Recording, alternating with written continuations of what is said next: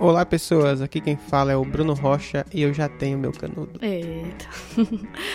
Olá, salve, salve galerinha. Aqui quem fala é Isadora Lima e estamos aqui para conversar um pouco com vocês e saber de vocês que balbúrdia é essa nas universidades. Mas antes disso, Eu queria fazer um agradecimento ao pessoal que tá ouvindo aí assiduamente o Pitomba. Queria agradecer a Cris, que mandou mensagens de força pra gente continuar. O Bruno, que de Aracaju e que contribuiu bastante aí na disseminação do programa anterior. E a Joana também de São Paulo, queria mandar um cheiro forte e agradecer pelas mensagens também carinhosas.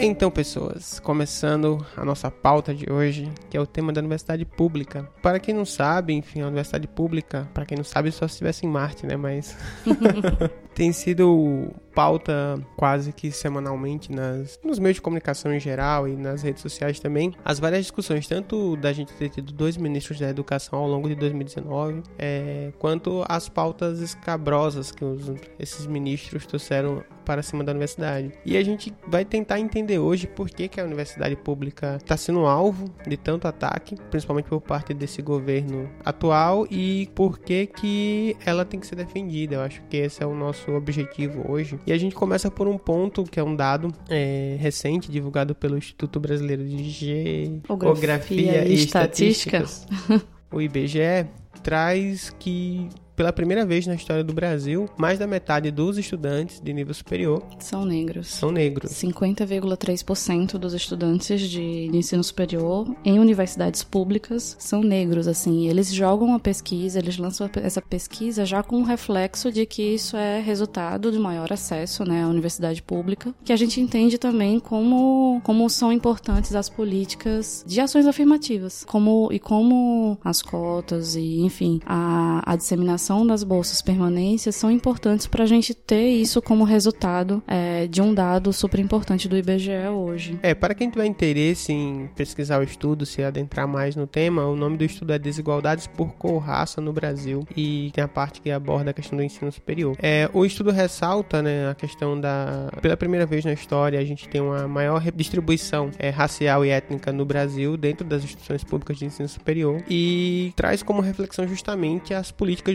últimos períodos, as políticas afirmativas de inclusão, seja de pessoas pobres, é, mas também de setores étnicos, raciais que historicamente foram Excluídos marginalizados, da- excluídos. Desse espaço da universidade. Eu acho que, assim, a gente tem que trazer esse dado refletindo pra, por ele profundamente, né? Não só é, esse aspecto importante que a gente permitir a acessibilidade, o acesso à informação é, a um setor que antes era foi completamente excluído e que tá, tem uma composição, inclusive, de trabalho nos, nos postos de trabalho mais precarizados, aqueles mais oprimidos, mas a gente ainda tá um pouco longe do ideal, né? Então, assim, interessante a gente perceber que a gente consegue observar mais estudantes negros na universidade, mas contudo não temos ainda docentes negros. Então, tem muita coisa para avançar, a gente tem que olhar para esse dado é, com alguma perspectiva de que ainda é preciso melhorar nessa, nessa inclusão, né, de docentes negros, como algum algo que tenha uma, uma perspectiva de curto, médio e longo prazo, né? Então, assim, acho que uma, é uma saída pela positiva, a gente pensar como estamos agora,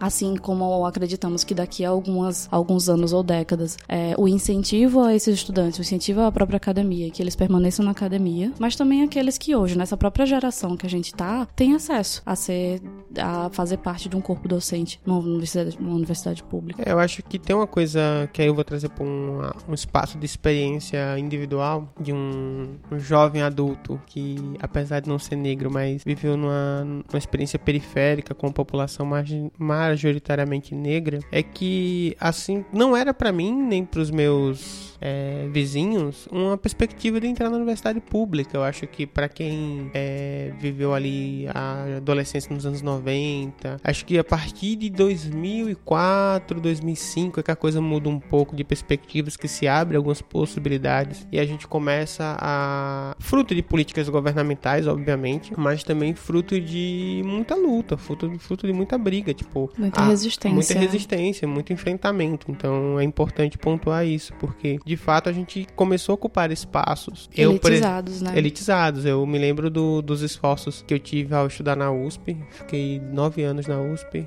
Entrei, fiz uma graduação em História, licenciatura, bacharelado, terminei meu mestrado. E ser filho de... ser nordestino, filho de mãe solteira e entrar na principal universidade do país, é, não é qualquer coisa, assim. Eu me lembro como, para alguns setores brancos, de classe médias, paulistas, aquilo ali era que besteira a USP é mais um lugar. para mim era algo de muito orgulho no sentido de todo o esforço que eu tive que fazer para ocupar aquele espaço. Ainda mais a USP como uma universidade que foi projetada para ser a universidade da elite, da que elite. vai formar a elite científica, inclusive produtora intelectual, produtora de conhecimento que vai dirigir o Brasil, acho. O projeto da USP nos anos 30, após a derrota de 32, é, a USP é fundada em 1934, era justamente esse, né? Formar a elite paulista que iria dirigir o país para não se repetir a derrota de 32, como foi com enfrentamento com Vargas. Então, ocupar esse espaço, disputar e discutir, por exemplo, eu acho que uma das coisas que mais pesou para mim nessa minha trajetória na USP, apesar que o programa não é sobre a minha trajetória individual, mas eu acho que é interessante pontuar isso porque são os enfrentamentos que a gente tem dentro das universidades públicas. Sim, é importante colocar Eu tô pensando a partir da minha experiência, mas, por exemplo, você vê o... a exaltação da mitologia paulista em cima dos bandeirantes, para mim é extremamente doloroso. Pensar que foi Domingo Jorge Velho que veio pro Nordeste,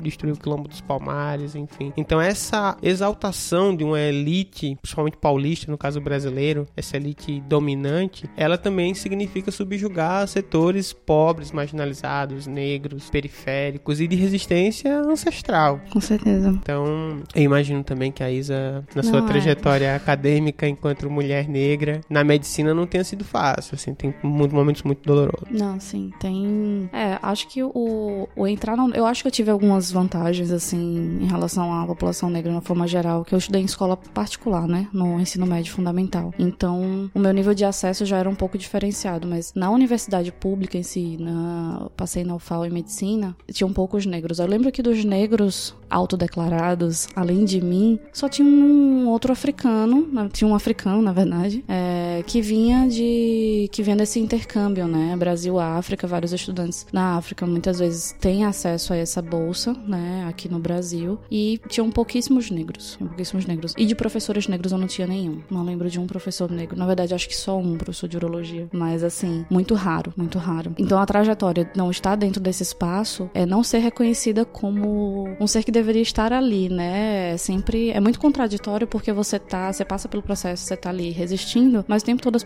as pessoas perguntam se você não é aquilo, ah, você não é médico. É aquele espaço eu não poderia ocupá-lo. Não não tá, não tá no meu horizonte, pelas minhas características físicas, pela cor da minha pele, como se eu não tivesse é, o, direito, o direito de... de... ocupar aquele espaço. Então, assim, é, é, um, é um, Acho que é uma vitória, mas isso também é fruto de muita resistência da gente. E acho que, assim, agora nos últimos anos eu vim olhando para trás. No ano que eu entrei na UFAL, em 2010, foi o ano que abriu as cotas raciais. E depois de lá, vendo é, as, outras, as outras turmas que entraram, tem uma, uma um colorismo maior, você tem uma, uma acessibilidade maior. É, e é algo que o atual governo tem tentado combater, né? É esse acesso a a, população pobre, a população negra do país à universidade pública, é, porque tentar manter um projeto de elitista, de, elitista, de ensino, de ensino e educação. É só interessante só é, retomar um ponto aqui, porque assim, a gente está discutindo é, acessibilidade, mas o, o, simples acesso por si só não resolve, né? Então a gente tem que discutir também a permanência, isso. porque é isso, por exemplo, você vai pensar, eu me lembro que quando eu estava no Cefet, a gente prestando, Cefet em Alagoas, Maceió, prestando vestibular para UFAL, é Universidade Federal de Alagoas. E um amigo meu que estudava comigo é, passou em odontologia, negro, da periferia de Maceió tudo mais. Puto orgulho pra gente, enfim, tava vendo aquele processo e tal. Só que tinha um problema muito concreto. Ele tinha que trabalhar, né? Não só trabalhar. O curso era integral e ele precisava de um kit para fazer o primeiro laboratório lá de aula, que o kit já custava R$ 1.500 e era individual. E ele simplesmente não tinha esse dinheiro. Então o que a gente foi fazer foi fazer vaquinha, foi lá com professores para ver se conseguia tudo mais. Ou seja, é, entrar na universidade já é uma barreira gigantesca, que a maioria das pessoas não consegue. Permanecer nela. Permanecer nela, se formar é uma exigência muito grande. Então, ter políticas de permanência dessas pessoas significa, em muitas situações, ter alojamento, porque tem pessoas que vêm do interior que não têm condições de estar fazendo Exatamente. uma residência universitária no sentido de moradia, alimentação, alimentação, mas também bolsas Bolsa de, de, de, pesquisa, de, de, permanência, de estudos, de estágios, enfim. Então, pensar essa integração para permitir que essa mão de obra seja formada. Porque é extremamente difícil você manter uma vida estudantil e uma vida profissional ao mesmo tempo Até porque é isso, às, às vezes as cargas horárias se chocam. Como é que você Sim. vai estar dentro de um curso integral e, e trabalhar? É, é eu bem sei porque eu fiz a minha graduação inteira trabalhando. E quantas é. vezes eu não cheguei à noite, 7 horas, 8 horas da noite, eu já tava dormindo na sala de aula porque era extremamente puxado acordar às 5 da manhã. Aí se faz uma pergunta, né? Então, de fato, para quem é essa universidade? É, então, mas aí a gente entra na discussão na prática que você estava colocando. Ah, a pessoa acha que eu não tenho direito. Ela acha que você não tem um, o dito mérito, né? Mas o mérito é do quem? De quem tem esse, esse staff familiar, essa condição onde a família consegue sustentar a pessoa para fazer aquilo ali. Que na prática são setores brancos, de classe média, classe alta, enfim, que conseguiram ocupar esses espaços.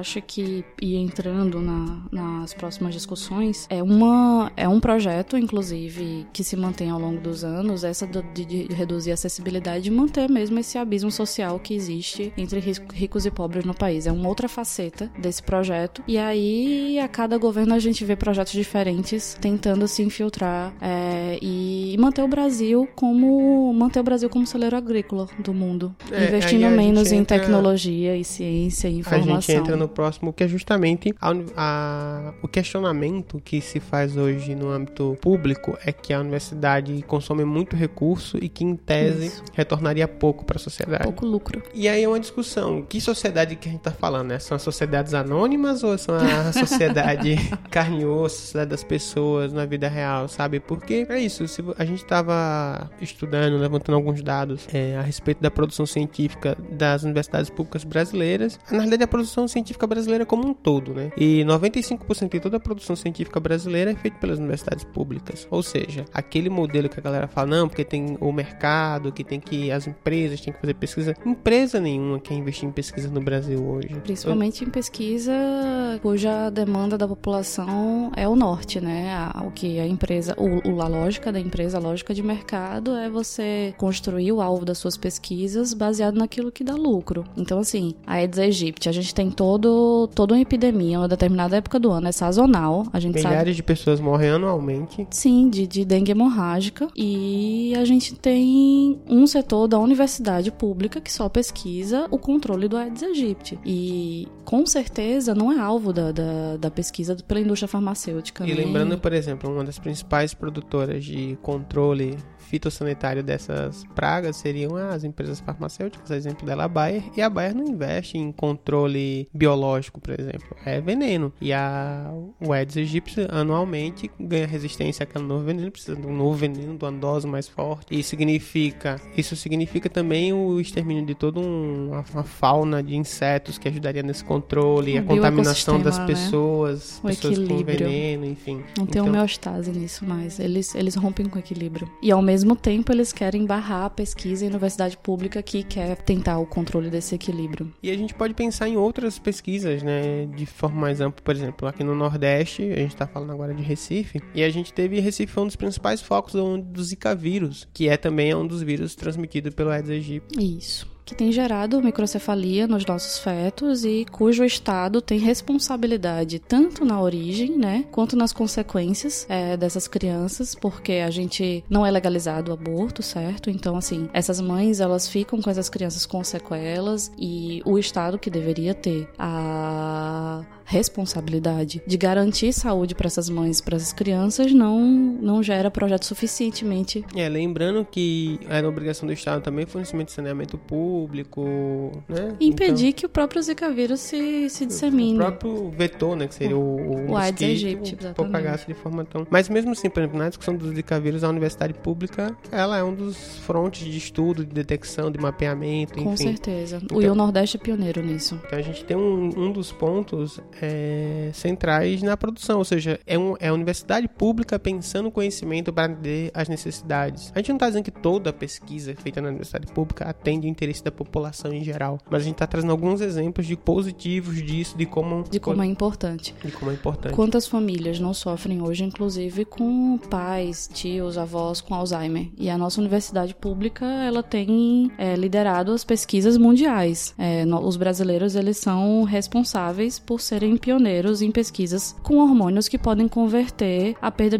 de memória causada pelo Alzheimer, por exemplo. Então, assim, é reflexo direto na nossa vida cotidiana. Outra, outra coisa super importante que a gente viu recentemente foi uma pesquisa da Universidade é, de Medicina de Ribeirão Preto que foi responsável, assim, pela remissão do câncer, de um tipo de câncer, né, que é o linfoma, num paciente que não tinha mais prognóstico, ele tinha, ele já estava diagnosticado como um câncer terminal e que ele só tinha, o prognóstico era de um ano de vida. Os sintomas dele completamente acabaram, entraram em remissão, claro, podendo inclusive ter recidiva em algum tempo, mas um paciente que estava é, com, com, um ano de perspectiva ano, de um vida. Ano, perspectiva de vida, você tira ele totalmente da crise, ele volta a engordar, volta a se alimentar, volta a ter vida. Então, isso, isso é uma das coisas mais importantes que a gente tem na produção científica hoje no e Brasil. Lembrando que esse estudo aí da Faculdade de Medicina de Ribeirão Preto, ele é pioneiro na América Latina, não existe a primeira vez que aplica essa técnica e que conseguiu uma remissão num paciente terminal, né? Fruto também de uma pesquisa em universidade pública. Acho que outro exemplo da que a gente tem aqui, que é uma das fronteiras, inclusive pegando o gancho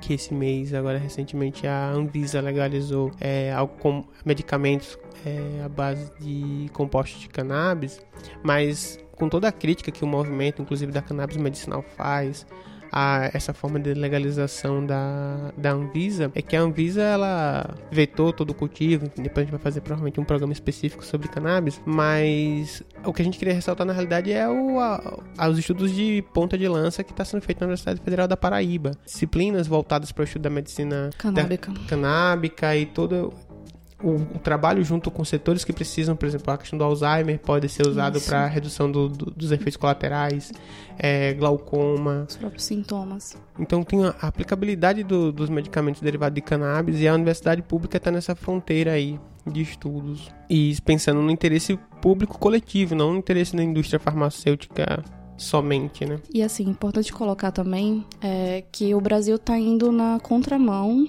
de todos os outros dos países desenvolvidos, né? A grande maioria dos países desenvolvidos, quando o país está em crise, ele aumenta o investimento em educação em pública, em pesquisa, porque é uma forma de você sair da crise, inclusive. É, voltando, é aquela ideia de que os esforços hoje não são para manter, são para reduzir, para o corte que foi anunciado no início do ano de 30% na educação e que, enfim, gerou muito burburinho, inclusive essa, essa ideia da balbúrdia vem dessa... Os esforços dos países desenvolvidos quando o país está em crise é investir em tecnologia e ciência e não cortar é, investimento desses, desses setores da sociedade. É, já entrando na discussão sobre investimento, por exemplo, no Brasil se fala muito a respeito do modelo norte-americano, que é tudo privado, né? Mas mesmo no, no modelo norte-americano, que é o modelo privado, a gente estava levantando os dados aqui, 60% do financiamento é público, ou seja, mesmo as pessoas pessoas pagando mensalidade e tudo mais, o Estado continua investindo. Porque Mais entende, da metade do investimento. Porque entende que isso é, um, é, uma, é justamente o que eu estava colocando, é um espaço onde você tem a maior produção de valor agregado, em termos de, de produção de conhecimento mesmo, de aplicabilidade na vida. Apesar de a galera falar que o governo não tem projeto para nada, mas na realidade tem, pode não ser o nosso, que claramente não é, mas acho que tem a ver com o projeto do Futurice, né?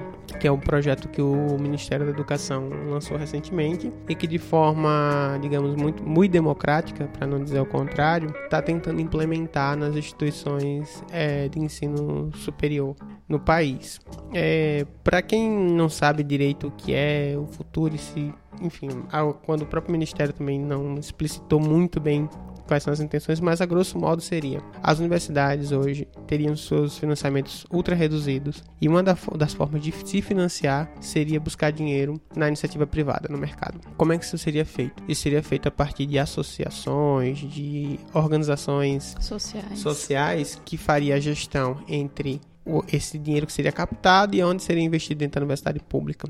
Qual o problema? É que a gente já tem esses exemplos muito claros de como isso funciona. Na realidade, não com captação na iniciativa privada, mas com a administração de recursos públicos, que é o sistema de saúde. Boa parte, por exemplo, de São Paulo, da, da saúde pública, por mais que se critica a saúde pública, mas, por exemplo, ela é uma administração, digamos, privada. O, o Estado repassa o recurso para essas organizações sociais que faz a gestão, seja contratação de pessoal. Com uma terceirização. Uma terceirização. Da gestão. E que não melhora. Como a... se a, o problema de fato fosse a gestão, o a má gestão. é lento, não consegue gerir, enfim, é margem para corrupção. Mas o que a gente vê, por exemplo, no caso das OS, sem citar nomes. nomes especificamente aqui, mas que é isso, a gente tem uma quantidade de bilhões de reais transferido para essas organizações, onde tem seus executivos, seus diretores ganhando milhares de reais, totalmente desproporcional, né? E totalmente. É e não reflete na produção de. no atendimento ao público, em retorno para a sociedade. Muito pelo contrário. Então, o que a gente tem de pesquisa hoje já está muito consolidado na saúde. A gente já está há alguns anos, inclusive quem é do movimento é, de saúde pública, o Fórum em Defesa do SUS, enfim, vários movimentos, a gente já tem estudos de vários fóruns de que. Foi, estudos tá, acadêmicos. Estudos também. acadêmicos, inclusive. Na UFAL a gente tem um núcleo também que, que estuda social sobre de, isso. da UFPE também tem um estudo artigos sobre essa questão da terceirização da saúde, como ocorre a, a desvinculação de recurso público e aí tem a questão da dupla porta de entrada nessas instituições. E a perda de autonomia. E a né? perda de autonomia. Completamente. Então a gente linka de novo o problema da, da, da universidade pública estar voltada para as demandas da população. E aí a gente aprofunda essa perda de autonomia colocando e terceirizando essa gestão que é privada. Então eu vou dar nomes, assim, não tem jeito. A EBSER, para, inclusive, que foi um modelo do governo passado, para todos os, os hospitais públicos, hospitais universitários, é um modelo de terceirização da gestão e que, infelizmente, hoje também não reflete diretamente a melhoria no, na acessibilidade. É, e tem, acho que tem duas coisas, na realidade, que tem como alvo, né? Um desses primeiros alvos principais é o funcionalismo público, que vai ter seus direitos rebaixados, sua, sua faixa salarial rebaixada, porque quando você tem, por exemplo, a entrada das organizações sociais, da EBSER, você não tem mais contratação via concurso público, você não tem mais estabilidade, é, e é tudo via CLT. Então, Sim. você tem uma, uma outra conformação de modelo de gestão do, do funcionalismo público. E o, a outra coisa é que isso não necessariamente o discurso é de eficiência econômica, só que isso não se reflete numa melhor eficiência econômica, não se reflete no aumento da oferta de serviço público para a população, o que reforça na realidade que a gente for pegar na maioria das prefeituras, na maioria dos governos dos estados, em vários outros locais é que um setor, um grupo político se apropria dessas organizações sociais, se apropria dessas entidades, fazem a gestão e na prática serve para se autofinanciar, para fazer o desvio de dinheiro público para coisa privada. Exatamente. Tem setores enriquecendo a rodo com base nisso. E esses são setores que fazem a gestão, que são os políticos. Exatamente. Por isso que a gente não pode comparar a economia do país à nossa casa, por isso que a gente não pode fazer metáfora de chocolatinho sobre corte de educação pública. Não reflete a nossa vida, não reflete as condições objetivas e diretas. Mas uma coisa que eu queria colocar como absurdo desse projeto do futuro, isso também, é porque é um projeto punitivo. Tu não acha, não? Veja só, você tem uma, uni, algumas universidades com pontuação abaixo, você vai e corta principalmente dessas. É uma inversão da lógica, certo? Você tem um, um baixo rendimento, que é o que eles dizem. Não, a gente vai cortar porque as universidades estão tendo um baixo rendimento. E aí a gente vai fazer o que com essa universidade? A gente vai acabar com ela, né? Porque a gente vai estar tá cortando, inclusive, em papel higiênico, em várias outras, outras necessidades diárias, que, que é um aspecto extremamente punitivo. Então, então, além de do futuro se gerar essa perspectiva de terceirização da, da gestão, ele ainda acaba punindo os estudantes, os docentes, é, pelo desempenho cujo reflexo vem justamente da própria, do próprio desinvestimento do governo federal. Na realidade, eu acho que o projeto do Futurice, ele é um, ele tem um misto de vingança com um projeto de neoliberal para as instituições de ensino superior no país, assim, e visa consolidar e aprofundar cada vez mais o aspecto de uma economia capitalista dependente, né, aos centros de produção de tecnologia, conhecimento, tudo mais. Acho que a primeira coisa assim é preciso deixar claro, assim, acho que nunca na história do país, apesar de ser um, um clichê essa frase, a universidade pública esteve tão ameaçada. Nem na época da ditadura militar, porque a ditadura, é, ela tinha um projeto que Calma, era senhora. elitização da universidade e de formação tecnicista, ou seja, você vai voltado para a produção de mão de obra e menos para a produção de, uma, de um corpo é, crítico. Uhum. Não era esse o foco. O foco era formar é, mão de obra qualificada para o trabalho. Então era formação de profissionais. Mas mesmo na universidade, por exemplo, se você for pegar as, as os cursos de pós-graduação, boa parte se, se forma nos anos 70. A história mesmo na USP é de 73, se não me engano, 71, uma coisa assim. Então você tem um, uma, mesmo ali, naquele contexto, se discutia, é um período em que o movimento estudantil vai estar nos anos 70 em alta, volta a partir de 77, 78, é, mas se discutia justamente a ampliação e democratização desse ensino, mas não estava ameaçada a instituição pública de ensino. Hoje não, porque aí eu acho que tem alguns aspectos pensando. Um deles é justamente esse dado que a gente trouxe logo no começo do programa, que mais da metade da população que conseguiu acessar no último período é negra, pobre, periférica, e esse governo é tudo Menos isso. Menos isso. Então, há um... E ele. E, é interessante ressaltar que é isso. Eu acho que tem uns setores da, das classes médias, brancas e altas do país que se sente ressentido por isso. Porque antes seus filhos já tinham acesso quase que imediato a isso. Hoje em dia, quando o seu filho tem que é, compartilhar um espaço, tem que disputar com um setor que é isso, que não teria o direito de estar naquele espaço, ela se sente incomodada. Então, daí todo o ranço social contra a cota, contra toda a política de afirmativa ou de permanência. Porque é isso, o cara que é de classe média, que tem uma família com condições, ele não precisa de política de permanência para estar na universidade. Quem precisa justamente os setores mais pauperizados, setores mais pobres, mais historicamente oprimidos e explorados, enfim. Então, o que a gente tem na, nesse sentido mais social é esse, é esse confronto entre esse país que se levantou e que ganhou um protagonismo nos últimos anos e esse setor mais conservador histórico isso. E o, o espaço da universidade se tornou um espaço de disputa importante. É um aspecto do recrudescimento do regime. Assim, a gente percebe que essa falta de diálogo, o governo joga o futuro e se sem a mínima explicação para a população, inclusive para a comunidade acadêmica. A quem serve isso? Se não for para a própria comunidade acadêmica, por que não manter um diálogo com ela? Então, essa é, uma, é um outro aspecto do, recrudescimento, do recrudescimento do, do, regime, você não ter diálogo com a população com a qual vai receber isso de, de maneira super autoritária mesmo. É, mas eu, eu acho que o governo se apoia numa coisa muito rasteira, tanto da produção dos meios de comunicação, que é isso, tipo, de esculhambar. Fake news. É, de esculhambar o serviço público, de esculhambar toda a, a ideia do Estado, né? E aí eu entro no outro aspecto que eu ia abordar, que é a questão do, da lógica neoliberal em que a gente vive hoje. Que toda a, a existência do Estado, o Estado no neoliberalismo serve para uma coisa: para guardar dinheiro para transferir para os setores ricos da sociedade quando esses fazem merda e quebram. A exemplo da crise de 2008. O sistema bancário quebrou, os estados entraram em, em pouco período de tempo injetaram 13 trilhões de dólares na economia mundial para salvar Goldman Sachs, os bancos gigantes, bilionários, trilionários da economia mundial. Agora, o Estado não pode dar uma Bolsa Família, porque isso aí é privilégio, uhum. você tá dando... Uhum. É, tem que ensinar o cara a pescar, mas um banqueiro, ele pode fazer merda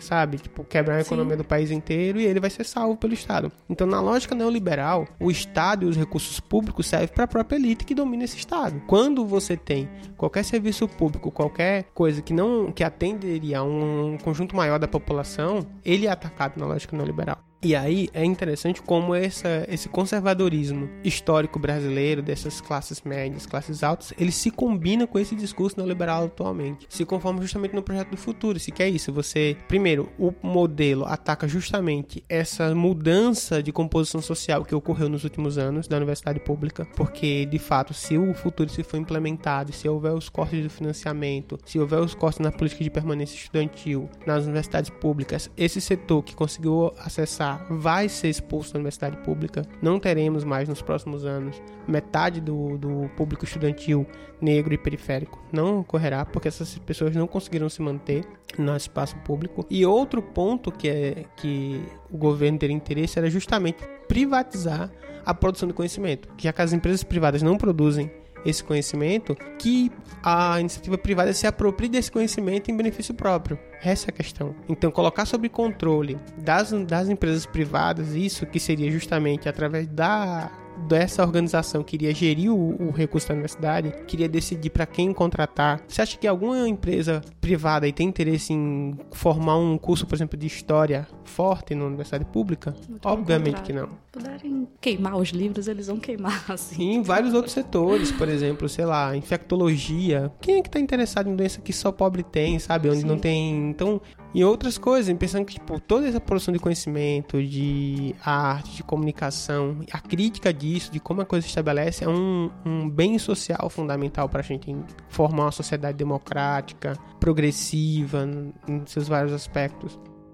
Mas voltando na questão do como seria a ideia do futuro, né? Tipo, a universidade receberia um recurso básico para se sustentar e esse recurso seria gerido pelas pelas OS. Pelas OS, por essa organização de direito privado, e que para fazer qualquer outro tipo de investimento, de ampliação, de pesquisa, teria que recorrer à captação de recursos no mercado e com verba dotada para determinados projetos, enfim. Na prática, inúmeros setores da universidade que trabalha, a universidade se estrutura dentro de um tripé, né? Que é ensino, pesquisa, e extensão. extensão. Coisa que, por exemplo, como quando falam em universidade privada, na prática não seriam universidades, seriam faculdades, porque onde as faculdades privadas centram é no ensino, que é onde ela gera recurso porque ela cobra mensalidade. A universidade privada, na sua grande maioria, nos grandes grupos, quase não se tem pesquisa, ou seja, não se produz conhecimento de fundo para a sociedade e não tem extensão que Exatamente. é justamente você levar esse conhecimento produzido dentro da universidade para refletir para o público em é, geral. É uma outra coisa, inclusive, que não fica, fica claro no projeto do futuro, esse que é, é exatamente isso. Até que ponto a OS vai substituir as IFES? Até que ponto as atividades fim das instituições federais serão substituídas pelas OS? Eu acho que o, o, o foco central deles é justamente a questão da gestão e da dotação de recursos. Então, por exemplo, você vai contratar um professor, um professor ele não teria a sua autonomia de ensino garantida porque ele estaria dentro de um contrato de CLT e se ele não disser o que a lógica dentro, da, dentro daquela organização é. Mas é esse é o grande perigo. É Sim, isso que eu tô querendo mostrar. É a questão da autonomia. Esse é o grande perigo. Porque a galera é muito que... perigoso isso. A galera critica, por exemplo, a questão da estabilidade do servidor público. Mas a estabilidade do servidor público ela serve justamente para resistir às intempéries do gestor de plantão. Porque toda a universidade, toda estrutura de Estado democrática, ela tem um revezamento de poder. Então, por exemplo, dentro da universidade você tem um reitor. O reitor é eleito a cada três anos. Você, dentro do estado, você tem um governador que é eleito dentro da prefeitura. Só que o servidor público, ele tá ali, ele tem estabilidade. Então, se entra, por exemplo, um reitor que quer destruir tudo, alguns setores dentro da universidade, por ter estabilidade, eles conseguem resistir e manter uma estrutura de instituição. Assim, dentro do Estado também seria. Quando você quebra essa estabilidade, você é, bota todo mundo no CLT, todo mundo tá arriscado ir pra rua. Então não tem como manter uma noção de institucionalidade. Você tá à mercê totalmente ao poder político de plantão. Então a lógica de quebrar a estabilidade do servidor público é justamente a em atender interesses políticos desses setores que querem destruir as políticas estatais e institucionais montadas nos últimos anos. Sim. Porque justamente não querem ter essa resistência por dentro do Estado. Setores Sim. que vão resistir porque têm condições de resistir. Porque de resistir. São, são eles que Então se você ali. tá com a faca no pescoço arriscado e ir pra rua, você não vai resistir. Tenta fazer um movimento de resistência na iniciativa privada contra ataques de direitos. Você não vai conseguir. O setor público tem condições melhores de fazer isso. Daí o ódio contra o serviço público também.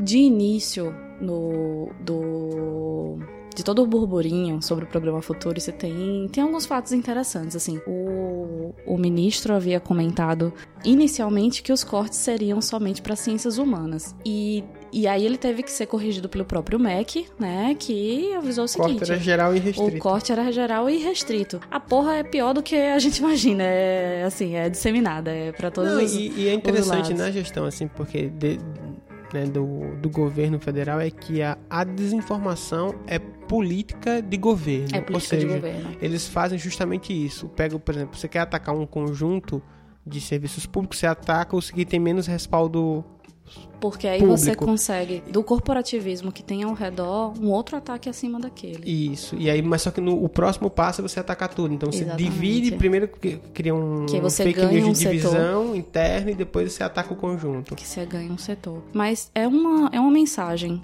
que esse governo quer passar assim também, de que a filosofia, as ciências humanas, é, e todo esse setor, inclusive de, de, de tem produção humana, que tem produção, inclusive hoje, que é responsável por, a gente pegou um dado super interessante que que o setor público hoje no país ele corresponde, inclusive mundialmente, ele tem um, uma uma produção de artigos mundiais que faz a gente com ser impacto mundial. com impacto mundial que faz a gente ser o 13 terceiro lugar em produção Científico de artigo mundial. científico. Então, assim, a gente tem uma produção acadêmica super importante e que uma grande parte dessa produção também vem das ciências humanas. É, e é, é, é esse principal setor que é alvo de ataque e é esse principal setor, inclusive, que vem, que vem sofrendo, inclusive, com discurso de ódio ao Paulo Freire, por exemplo, um grande pedagogo brasileiro. Não, o, não só o pedagogo, o Paulo Freire é o principal intelectual brasileiro citado no, no mundo. mundo. No mundo. Então, o Ele- certo ele tem é citação de- gestores tacanhos brasileiros da educação pública, não um cara que é respeitado no mundo inteiro, Pela tem sua produção. inúmeros projetos aplicados em vários locais do mundo, enfim. É responsável por grandes eventos de alfabetização no país, né? O que mais teve sucesso hoje. Então, é diante disso que eu acho que a gente tem que ter uma, uma saída de luta pela resistência mesmo, É, pela, pela própria falar, assim. existência das universidades A públicas. gente tem que resgatar o Gonzaguinha e deixa eu dizer, né? A gente acredita na rapaziada. Eu acho que o nosso foco central é justamente apostar nesses setores que conseguiram acessar esse espaço. Quando a gente estava vendo nas manifestações recentes sobre a questão dos cortes de educação, tipo, olha, eu sou o primeiro da minha família a entrar na universidade pública e não quero ser o último. Eu sou a primeira geração da, univers- da minha família a entrar na universidade pública. Minha mãe não estudou nem até a quarta série. Minha mãe não sabe ler. Minha mãe é analfabeta funcional. É, e eu não quero ser o último. Eu quero que meus filhos tenham acesso à universidade pública de qualidade. E eu vou lutar para que isso ocorra. E eu acho que não só nós que nos formamos já e, estamos no mercado de trabalho, mas também as gerações que estão passando por isso agora. Eu acho que tem um- uma construção de consciência, uma construção, uma noção de que esse projeto não atende. Daí também eles não quererem fazer uma- uma- um diálogo, porque sabe que as pessoas têm consciência. Tem espírito crítico. Tem espírito crítico. Então, assim, através da repressão, né? E são várias formas de repressão, seja repressão cultural, seja repressão científica, repressão dentro da educação. Eu não queria muito entrar nesse mérito, mas quando o ministro da Educação vai nas redes sociais ou em audiências no Congresso e fala que existe plantações de maconha e laboratórios de metanfetamina nas universidades, ele está justamente querendo desqualificar todo o conhecimento, toda a construção que existe dentro das universidades públicas para justificar o ataque nos setores, né, essa massa de manobra que o governo construiu ignorante, conservadora, reacionária. Focada no moralismo, né? Focada nessa, nessa, nessa nesse ímpeto de repressão mesmo aos mais oprimidos da sociedade. E eu acho que é o seguinte, a gente é, é possível a gente fazer muita coisa dentro da sociedade sem precisar, dentro da universidade pública, sem precisar fazer 30% dos cortes. A gente sabe disso, né? A gente tem aí uma, uma dívida do agronegócio com rombo de 17 milhões. A gente tem Bilhões. multas bilhões, bilhões. Multas ambientais de 3,8 bilhões. É, a gente podia escolher tributar as igrejas, né? Enfim, hoje daria 5 bilhões por ano se a gente tributasse as igrejas. Temos um rombo dos deputados ao INSS, por exemplo, de quase meio bilhão. Sem falar na dívida dos banqueiros, na dívida externa, enfim. Não, da onde tem a gente tirar dinheiro? A questão é que, como a gente, como eu tava pontuando antes, o foco do governo não é pensar no bem público da maioria da população, é pensar nos setores ricos, da elite, que dominam e que estão numa lógica de financiarização da economia. Ninguém está preocupado em produção material, produção de conhecimento, as pessoas estão pensando em ganhar dinheiro rápido, não importa o dano social que se for, que se for causar.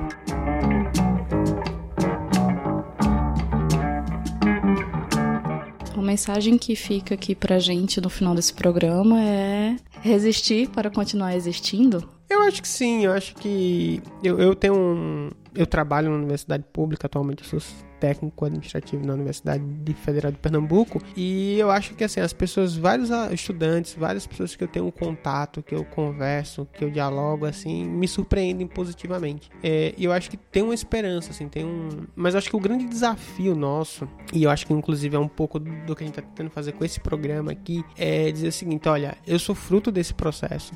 Certo? Eu entendo as contradições dele, que nem eu mesmo coloquei aqui, olha, não foi fácil para mim me formar na USP, mas eu defendo a universidade pública e eu acho que a gente tem muito a avançar. E é esse setor que entrou na universidade pública nos últimos anos tem essa responsabilidade em dois sentidos: em lutar efetivamente para garantir que a universidade pública continue existindo e que se amplie é, dentro das estruturas. E é aquilo que você tinha falado: olha, a gente precisa ver refletido no corpo docente a sua composição social. Precisa ter mais professores negros, professores pobres, professores LGBTs, assim como seu público estudante. É preciso se ampliar esses vários aspectos. E um aspecto fundamental que a gente não pode deixar de lado, que eu acho que é um pouco que explica a nossa derrota política, em termos de setor progressista da sociedade, é que a gente parou de fazer uma disputa mais de massa. Então a gente precisa levar cada dia mais para as periferias, para os nossos bairros, para todos os lugares a defesa da universidade pública. E como é que você faz isso? Trazendo, olha, o que, que a universidade produz de conhecimento, que é um pouco do que a gente estava falando. Olha,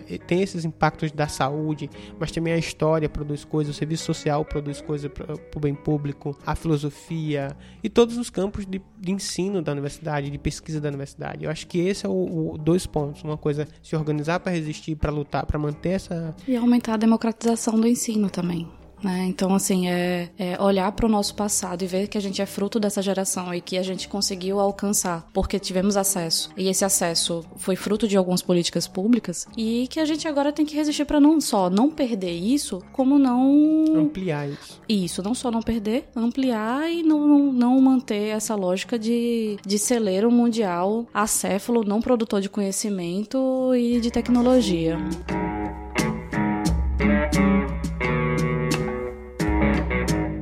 A gente vai encerrar essa gravação, mas fica o convite para todo mundo aí que tem algum contato com a universidade pública, que mas que fica justamente isso, o convite para a gente fazer essa disputa social da defesa do conhecimento, da defesa da, no sentido mais das luzes. vamos continuar aí enegrecendo a universidade pública, vamos continuar inclusive enegrecendo é, vários setores que antes a nossa população negra e pobre da periferia não ocupava. Fica o convite não só para ampliar tudo isso, resistir, continuar lutando, e né, é, continuar aí nesse processo de desconstrução dessa ideia que querem colocar pra gente, de que seria uma balbúrdia dentro das universidades, que a gente tem na realidade é muita produção científica. Vamos lutar contra os fake news aí. Continue ouvindo o podcast. Um beijo para vocês. E fica o convite aí, vocês que querem entrar em contato com a gente, a gente tem um perfil no Instagram, arroba Pitomba Podcast. Segue a gente lá, sempre quando tem programa novo, novidades a gente posta lá. E se você quiser mandar um e-mail, quiser fazer um comentário pra gente, quiser aparecer o seu nome Sugestão. Sugestões de temas, é, manda um e-mail para pitombapodcast.gmail.com e continua nos ouvindo. Um abraço para todos. Salve, Até salve. mais.